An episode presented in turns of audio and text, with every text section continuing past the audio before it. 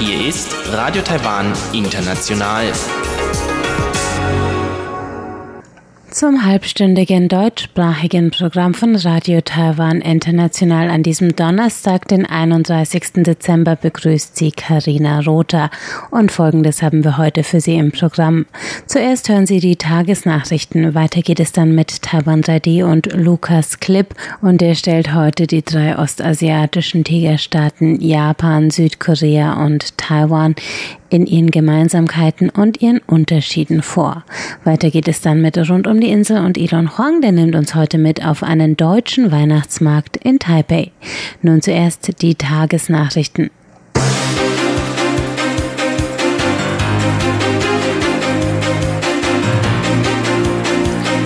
Sie hören die Tagesnachrichten von Radio Taiwan International. Die wichtigsten Schlagzeilen. Regierung Ractopamin-Vorschriften der Lokalregierungen verfassungswidrig. CECC auch Transferreisende aus Großbritannien auf Covid testen und EU-China-Handelsabkommen folgt EU-Taiwan-Abkommen. Die Meldungen im Einzelnen.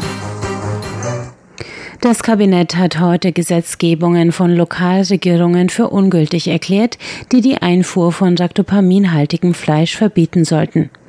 Gesetze zur Lebensmittelsicherheit und internationalem Handel müssten laut Verfassung im ganzen Land einheitlich sein.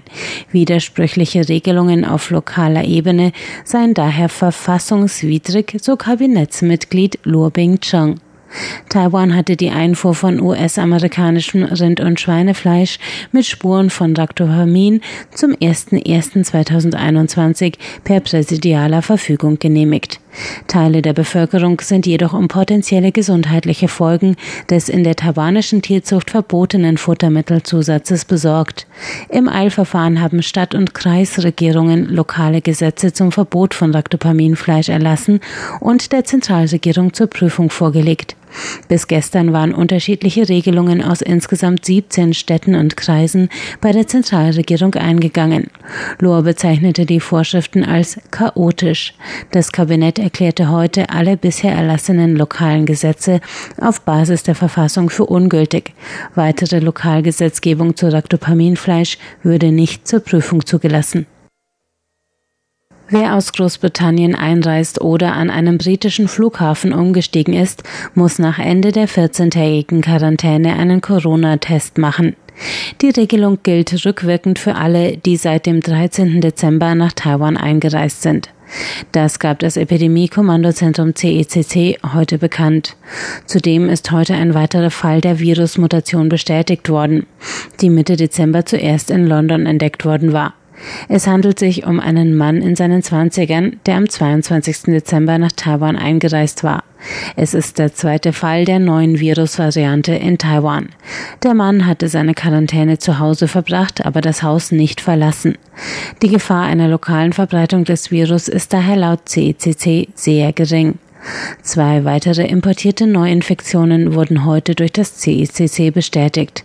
Damit zählt Taiwan 799 Covid-Fälle seit Ausbruch der Pandemie.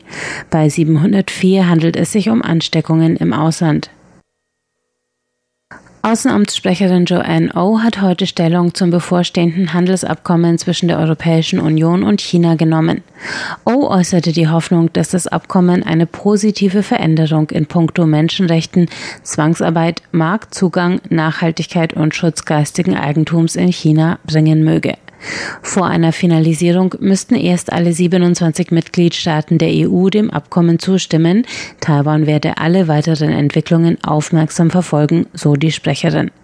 Auf die Frage, ob nun ein taiwanisches Handelsabkommen mit der EU folgen könnte, sagte O Folgendes. Taiwan sei bereits in engem Austausch mit der EU in den Bereichen Medizin, geistiges Eigentum, Lebensmittelsicherheit etc. und werde sich weiter mit gleichgesinnten Nationen der Staatengemeinschaft für eine weltweite regelbasierte Ordnung einsetzen, so O. Die Sprecherin verwies auf zwei jüngst vom EU-Parlament verabschiedete Resolutionen, die Verhandlungen über ein Handelsabkommen mit Taiwan forderten. Derzeit finden Handelsgespräche im Rahmen einer jährlichen Konferenz statt, die man auch künftig beibehalten wolle, sagte O. Ab dem 1. Januar 2021 wird der monatliche Krankenversicherungsbeitrag von derzeit 4,69 Prozent auf künftig 5,17 Prozent angehoben. Das bedeutet einen durchschnittlichen Anstieg von monatlich 63 Taiwan-Dollar für Arbeitnehmer. Das sind umgerechnet 1,60 Euro. Das Kabinett hatte heute einen diesbezüglichen Antrag des Ministeriums geprüft und genehmigt. Daraufhin gab der Minister für Gesundheit und Wohlfahrt Chen Shih-chung die Beitragserhöhung mit sofortiger Wirkung bekannt. Circa 1.260.000 Menschen, darunter Reservisten und Empfänger der staatlichen Grundsicherung, seien von der Erhöhung nicht betroffen. Für 70 Prozent der Arbeitnehmer werde die Beitragssteigerung 70 Taiwan-Dollar, das sind 2 Euro pro Monat, nicht übersteigen. Chan sagte, man werde in Zukunft die wirtschaftliche Situation des Landes weiter evaluieren und die Beiträge gegebenenfalls erneut anpassen. Taiwans nationale Krankenkasse versichert ca. 95 Prozent der Bevölkerung und garantiert einen günstigen Zugang zu effizienter Gesundheitsversorgung. Gleichzeitig schreibt die Versicherung wegen zu niedriger Beitragssätze seit Jahren rote Zahlen. Die Kommission für Auslands-Taiwaner hat gestern erstmals den Preis für chinesischsprachige Medienberichterstattung über Taiwan im Ausland vergeben. Ausgezeichnet wurden je drei Arbeiten in den Kategorien Print- und Online-Veröffentlichung und Rundfunkbericht. Der Preis soll als Anreiz dienen, Taiwan in chinesischsprachigen Medien im Ausland noch differenzierter und ausführlicher darzustellen. Der Kommissionsvorsitzende Tong Chen-Yuan sagte bei der Bekanntgabe der Gewinner, wir hoffen, dass wir so die Distanz zwischen Taiwan und der Welt verringern und der ganzen Welt Taiwans beste Seiten zeigen können. Die Kommission hofft im Oktober nächsten Jahres außerdem einen ersten Gipfel chinesischsprachiger Medien weltweit in Taiwan veranstalten zu können. Taiwans jährliche Feuerwerksshow zum Jahreswechsel wird in diesem Jahr in der ganzen Welt zu empfangen sein. Das gab das Außenministerium heute bekannt. Das aufwendig entworfene 360-Grad-Feuerwerk schießt traditionell um Mitternacht am 31. Dezember aus allen Seiten des Wolkenkratzers 101, dem Wahrzeichen der Hauptstadt Taipei. Die Live-Übertragung per Satellit wird fünf Minuten vor Mitternacht beginnen. Taiwans Vertretungen im Ausland hätten bereits Fernsehsender vor Ort über die betreffenden Satzsignale in Kenntnis gesetzt. Auch auf dem YouTube-Kanal des Außenministeriums Trending Taiwan kann man das Feuerwerk verfolgen, so das Ministerium. Die Feuerwerksshow soll in diesem Jahr im Zeichen der Hoffnung auf ein besseres nächstes Jahr stehen und die Helden der Pandemie auf der ganzen Welt ehren, sagten die Sprecher. Kommen wir zur Börse. Der TAIEX hat heute an diesem letzten Tag des Jahres 2020 mit 44 Punkten im Plus geschlossen. Das ist ein Zuwachs von 0,31 Prozent bei einem Endpunktestand von 14.732 Punkten. Das Handelsvolumen an diesem Donnerstag betrug 257 Milliarden Taiwan-Dollar oder 9,03 Milliarden US-Dollar. Es folgt das Wetter.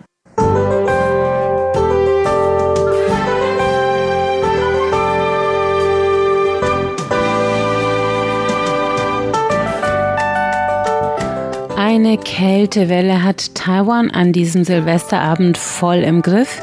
Mit Ausnahme von Kaohsiung und Pingtung an der Südspitze des Landes lagen die Durchschnittswerte an diesem Donnerstag landesweit unter 10 Grad.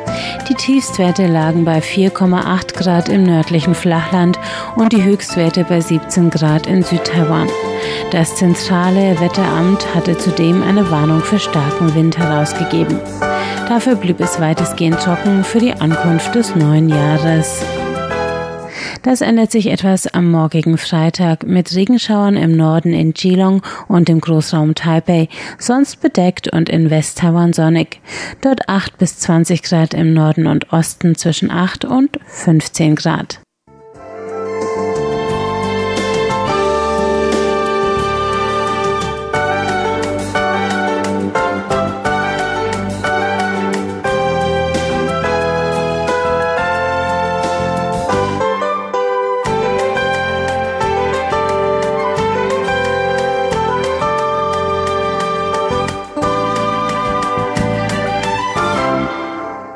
Es geht weiter mit Taiwan 3D und Lukas Clip und der berichtet heute über die Unterschiede zwischen den drei ostasiatischen Tigerstaaten Taiwan, Japan und Südkorea. Denn obwohl inzwischen vor allem junge Deutsche geprägt sind durch japanische Mangas oder südkoreanische Popmusik, ist es für viele Europäer immer noch schwierig, diese drei Länder klar voneinander zu unterscheiden. Eine Unterscheidungshilfe gibt jetzt Lukas Klipp.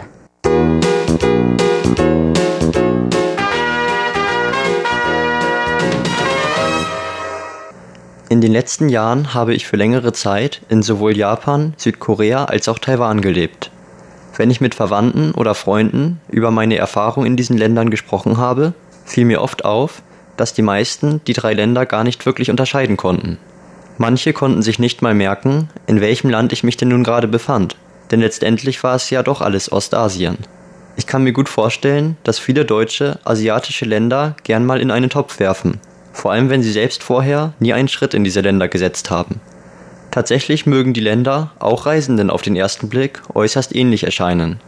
Lebt man aber eine längere Zeit hier, fällt einem schnell auf, dass jedes Land seine eigene individuelle Kultur aufzuweisen hat und selbst Japaner nicht selten Kulturschocks erleben, wenn sie mal in eines der beiden Nachbarländer reisen. Einige der Unterschiede zwischen den drei Ländern möchte ich deshalb im Folgenden kurz beschreiben. Als erstes soll auf die unterschiedlichen Auffassungen von Manieren hingewiesen werden. Allein anhand der Verhaltensweisen eines Menschen kann man meist schnell erkennen, ob er in Taiwan, Japan oder Südkorea aufgewachsen ist. In Japan und Südkorea gehört es zur Etikette, dass man sich beim ersten Treffen voreinander verbeugt. Bei formalen Treffen ist die Verbeugung außerdem deutlich tiefer. Ich habe von japanischen Bekannten gehört, dass sie sich sogar manchmal am Ende eines Telefongesprächs verbeugen, obwohl ihr Gesprächspartner die Verbeugung gar nicht sehen kann. An diesem Beispiel zeigt sich, wie fest die Manieren des Verbeugens im Unterbewusstsein von Japanern verankert sind. Obwohl es in Taiwan auch oft vorkommt, dass Menschen sich voreinander verbeugen, ist es hier meist schon ausreichend, kurz den Kopf zu senken. Unter männlichen Freunden schüttelt man sich auch des Öfteren die Hand, was in Japan fast nie gesehen wird. In China ist das Händeschütteln inzwischen sogar noch alltäglicher geworden als in Taiwan. Auch in öffentlichen Verkehrsmitteln kann man Unterschiede in den Manieren erkennen. Während in japanischen Zügen die Totenstille lediglich von vereinzelten Lautsprecheransagen unterbrochen wird und man in der U-Bahn Südkoreas selten mal auf einen Telefonierenden trifft, ist es in Taiwan vollkommen normal, sich in öffentlichen Zügen oder U-Bahnen miteinander zu unterhalten. Allgemein scheint es in Japan und Südkorea die Tendenz zu geben, sich an öffentlichen Orten so ruhig wie möglich zu verhalten, um die umliegenden Menschen nicht zu verärgern. Kommen wir als nächstes zur Fashion. In Japan tragen Frauen meist Kleider oder Röcke, während bei Männern enge Hosen beliebt sind. Dies spiegelt allerdings nur den groben Tenor der Kleidung in Japan wider, welches im Ausland vor allem für seine Kawaii-Kultur, also dem Hang zu süßer Kleidung und Accessoires bekannt ist. Vor allem junge Frauen in japanischen Großstädten wie Tokio oder Osaka tragen gern solche süße Kleidung, die mit Nostalgie an die eigene Kindheit und Prinzessinnen assoziiert wird. Markenzeichen der Kawaii-Kultur ist Hello Kitty, die auch in Deutschland weit verbreitet ist. Ein kleiner Kulturschock, den ich damals in Japan hatte, war, dass junge Männer hier oft absichtlich Hochwasserhosen tragen.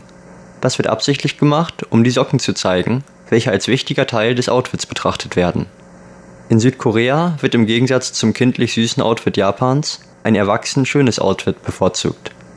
Obwohl viele Koreaner westliche Markenkleidung tragen, haben ihre Outfits etwas typisch Koreanisches an sich, was sie von westlicher Fashion abhebt. Im Winter sieht man, beeinflusst durch das kalte Klima, außerdem fast jeden Koreaner in einem Langmantel durch die Straßen schlendern. Allgemein wird in Südkorea viel Wert auf Uniformität gelegt. Sachen, die in sind, werden von jedermann gekauft und Schauspieler in koreanischen Fernsehdramen haben einen nicht geringen Einfluss als Trendsetter. Auch Haarschnitte und Schminke unterscheidet sich bei vielen Menschen nur geringfügig. Dadurch tun sich Deutsche bei Südkoreanern oft besonders schwer, diese auseinanderzuhalten. In Taiwan orientiert sich die Fashion stark an westlichen Outfits. Setzt man mal einen Fuß in das Einkaufszentrum Taipei 101, sieht man sich sofort von Markenläden wie Armani, Dior oder Chanel umgeben. Taiwanische Studenten hingegen tendieren dazu, coole oder auch etwas schrullige Sportkleidung zu tragen. Im Gegensatz zu Südkorea fallen die Outfits in Taiwan allerdings sehr vielfältig aus. und es gibt keine kennzeichnenden Modeerscheinungen wie die japanische Kawaii-Fashion. Eine Besonderheit, die Ausländern in Taiwan allerdings oft auffällt, ist, dass viele Taiwaner den Großteil des Jahres über in Flipflops oder wasserdurchlässigen Gummischuhen das Haus verlassen. Das ist vor allem dem Umstand zu schulden, dass man in Taiwan nie weiß, wann der nächste Regenschauer plötzlich über einen hereinbricht. Auch Tragetaschen für Getränke gehören zur Standardausrüstung von Taiwanern, weil die Getränke in Taiwan so günstig sind, dass solche Taschen praktisch jeden Tag Verwendung finden. Wie sieht es mit den Sprachen in den drei Ländern aus? Entgegen böser Zungen, die behaupten, dass in Ostasien überall Chinesisch gesprochen wird, hat jedes der drei Länder seine eigene Nationalsprache, die sich jeweils stark von den anderen unterscheidet. Die japanische Sprache etwa besteht aus nur fünf verschiedenen Vokalen. Wenn man das mal mit dem Deutschen vergleicht, in dem es über 15 Vokale gibt, kann man sich leicht vorstellen, dass Japanisch bezüglich seiner Aussprache eine recht leicht zu erlernende Sprache ist. Beim Schriftsystem sieht es allerdings etwas komplizierter aus. Zusammen mit dem lateinischen Alphabet bedient sich das Japanische vier verschiedenen Schriftsystemen.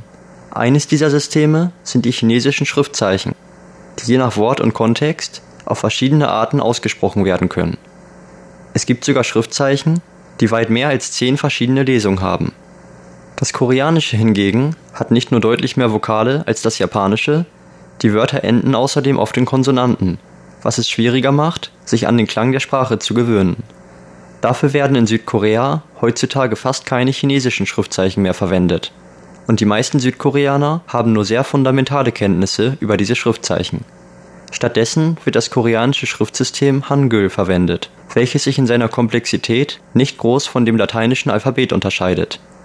Die koreanische und japanische Sprache haben zudem eine sehr ähnliche Grammatik und viele Wörter ähneln sich in ihrer Aussprache. Für Muttersprachler einer dieser beiden Sprachen ist es deshalb verhältnismäßig einfach, die Sprache des Nachbarlandes zu erlernen. Wie sieht es nun mit der Amtssprache Taiwans aus? Viele Menschen sind der Meinung, dass in Taiwan Taiwanisch gesprochen wird. Obwohl es stimmt, dass der Großteil der taiwanischen Bevölkerung, vor allem des Südens Taiwans, Taiwanisch sprechen kann, ist die Amtssprache des Landes Chinesisch. Obwohl sich der Dialekt des Chinesischen in Taiwan, zum Beispiel von dem Chinesisch, das in Peking gesprochen wird, unterscheidet, können Taiwaner problemlos mit Chinesen kommunizieren. Norddeutsche und Süddeutsche haben ja trotz verschiedener Dialekte auch keine großen Kommunikationsprobleme. Das Taiwanische wiederum unterscheidet sich stark vom Chinesischen und verfügt über kein Schriftsystem, weshalb immer weniger junge Taiwaner die Sprache sprechen können. Das chinesische Schriftsystem besteht aus chinesischen Schriftzeichen. Insgesamt existieren mehrere Zehntausende Schriftzeichen. Ein durchschnittlich gebildeter Taiwaner kann etwa 8000 Schriftzeichen verstehen. Den Großteil einer Zeitung versteht man hingegen schon, wenn man etwa 1500 bis 2000 Schriftzeichen kennt. Abgesehen von der Schrift ist ein weiterer Punkt der deutschen Sinologiestudenten viel Kopfzerbrechen bereitet, die Tonalität des Chinesischen.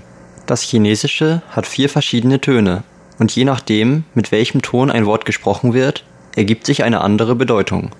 Hier gibt es einen prägnanten Unterschied zum Japanischen und Koreanischen, denn diese beiden Sprachen sind keine tonalen Sprachen und deshalb für die meisten Deutschen deutlich einfacher zu erlernen als das Chinesische. Übrigens, im Taiwanischen gibt es sieben Töne, im Kantonesischen sogar neun. Auch das Vietnamesische hat immerhin sechs Töne. Man kann also erkennen, dass das Chinesische mit seinen vier Tönen noch verhältnismäßig einfach zu erlernen ist. Obwohl heute nur auf drei verschiedene Aspekte eingegangen wurde, gibt es noch deutlich mehr Unterschiede zwischen Taiwan, Japan und Südkorea. Auch in Ostasien existieren verschiedene Kulturkreise, die sich genauso voneinander unterscheiden wie die Staaten Europas. Interessanterweise kann man aber auch in Ostasien feststellen, dass etwa Taiwaner oder Japaner die Staaten Europas oft nicht wirklich voneinander unterscheiden. So wurde ich schon oft gefragt, ob die Amtssprache in Deutschland auch Englisch sei. Ein Bekannter von mir dachte sogar, dass Europa und Amerika nah beieinander liegen.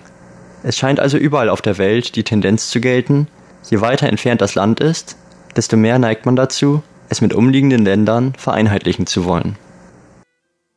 Das waren die großen Unterschiede zwischen Taiwan, Südkorea und Japan und Sie hörten Lukas Clip mit Taiwan 3D. Hier geht es nach einem kurzen Zwischenspiel gleich weiter mit Rund um die Insel und Elon Huang.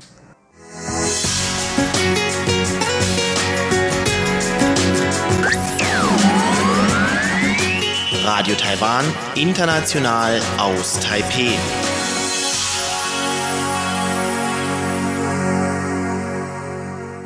In Rund um die Insel nimmt uns Elon Huang jetzt mit auf einen deutschen Weihnachtsmarkt in Taipei. Rund um die Insel. Herzlich willkommen zu der letzten Ausgabe von Rund um die Insel des Jahres 2020. Zunächst hoffe ich natürlich, dass Sie trotz allem ein paar schöne Feiertage haben und wünsche Ihnen vor allem ein gesundes Jahr 2021. Und dann möchte ich Sie zum Jahresabschluss noch einmal auf unseren Weihnachtsmarkt hier mitnehmen. Am vergangenen Wochenende, also vom 25. bis zum 27. Dezember, veranstaltete das Deutsche Wirtschaftsbüro Taipei gesponsert von Audi, Capital Motors, dem Mercedes-Benz-Händler in Taiwan und Vorwerk nahmen über 30 Unternehmen an einem der wenigen deutschen Weihnachtsmärkte weltweit dieses Jahr teil. Und gerade weil es dieses Jahr keine Weihnachtsmärkte in Deutschland gab, möchte ich ein paar Eindrücke von unserem Taipei Weihnachtsmarkt mit Ihnen teilen, in dem festen Glauben, dass es im nächsten Jahr auch in Deutschland wieder überall Weihnachtsmärkte gibt. Auf dem Weihnachtsmarkt hatte ich die Gelegenheit, sowohl mit einigen Teilnehmern als auch mit einigen Besuchern zu sprechen. Zuerst sprach ich mit Achim von Hake, General Manager von The Sherwood Hotel hier in Taipei. Zunächst wollte ich wissen, warum sich der Sherwood entschieden hat, an diesem Weihnachtsmarkt teilzunehmen. Wir sind irre interessiert für die Kulturexchange, den Austausch von weihnachtlichen Spezialitäten, gerade aus Deutschland ganz bekannt, für die taiwanesische Bevölkerung oder Freunde von der ausländischen Community, die in Taiwan leben, im Moment auch recht gebunden sind, nicht reisen zu dürfen, sagen wir mal so.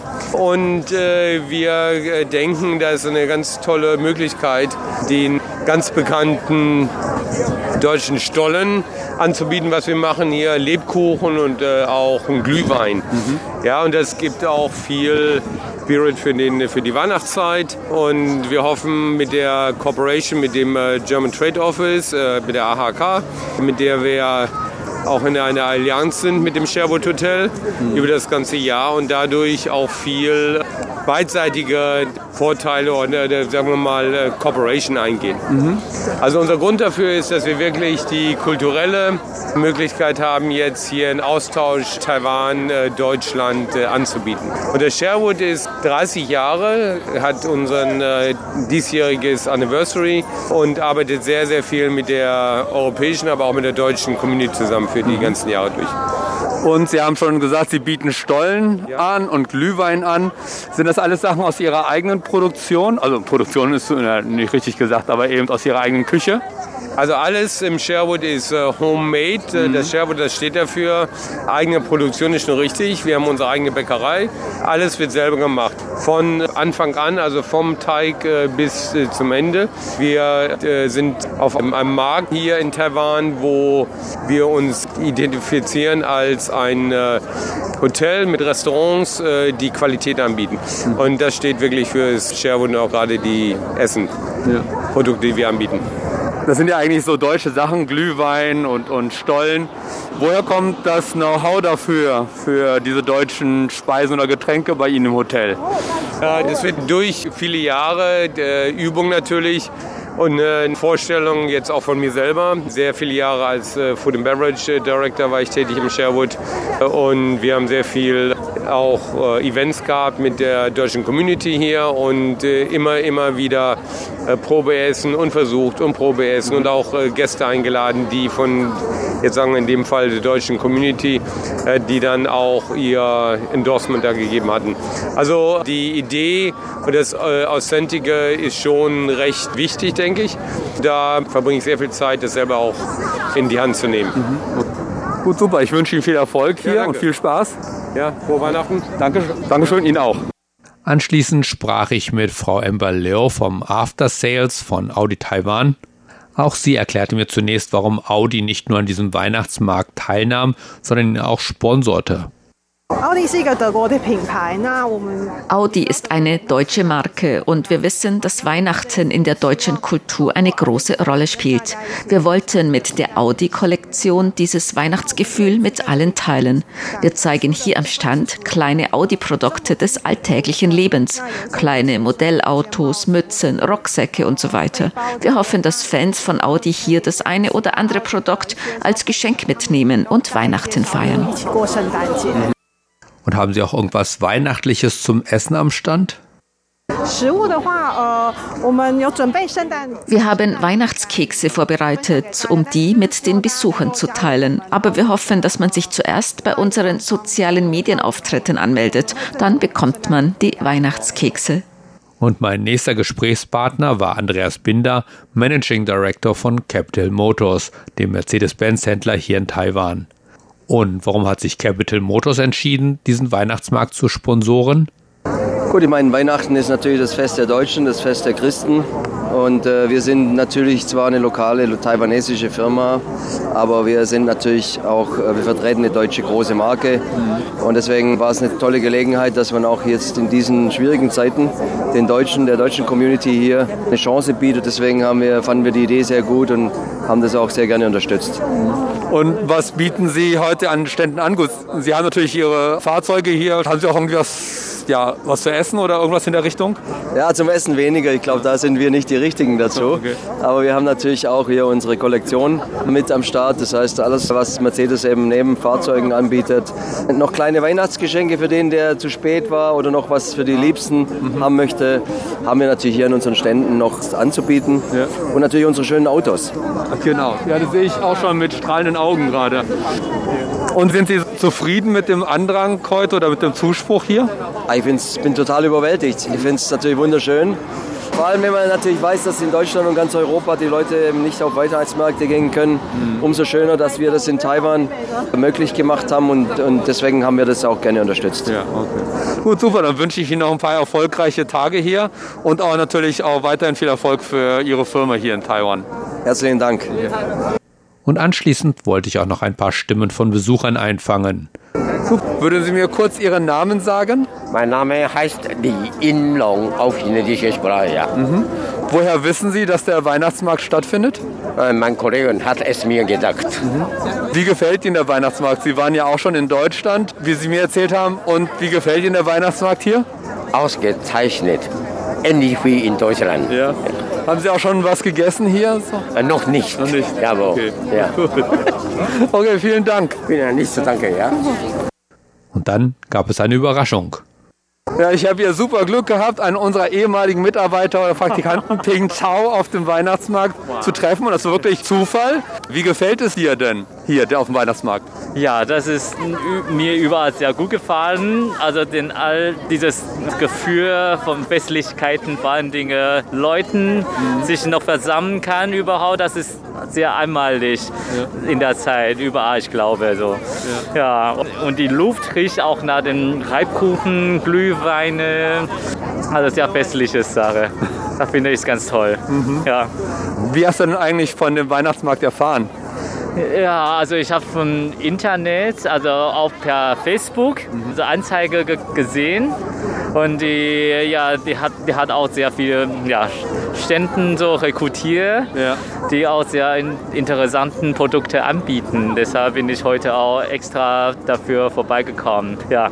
Und was hast du schon gegessen oder getrunken? Irgendwas typisch Glühwein. Deutsches? Glühwein, das muss das sein. Ah, okay. Ja, ein Glühwein und ich denke noch eine Stollenkuchen mhm. mitzunehmen, oh. weil das ist ja auch so typisch Weihnachts. Genau. Ja, Weihnachtsgebäcke und ich würde gerne auch das auch mit Freunden teilen und auch ein bisschen so Weihnachtsgefühl mhm. von Deutschland mitzukriegen. Super. Okay. Ja. ja, dann wünsche ich dir noch viel Erfolg bei der Suche nach dem Stollen. Ich glaube, zwei oder drei Stände habe ich gesehen. Ja, vielen Dank auch. auch viele andere Besucher zeigten sich erfreut über die tatsächlich ziemlich Weihnachtsmarkt-ähnliche Atmosphäre, die durch die Mischung der Düfte von Süßigkeiten, Glühwein, deftigen Speisen und dem einen oder anderen Bier verstärkt wurde und dann bei Einbruch der Dunkelheit noch schöner zum Tragen kam.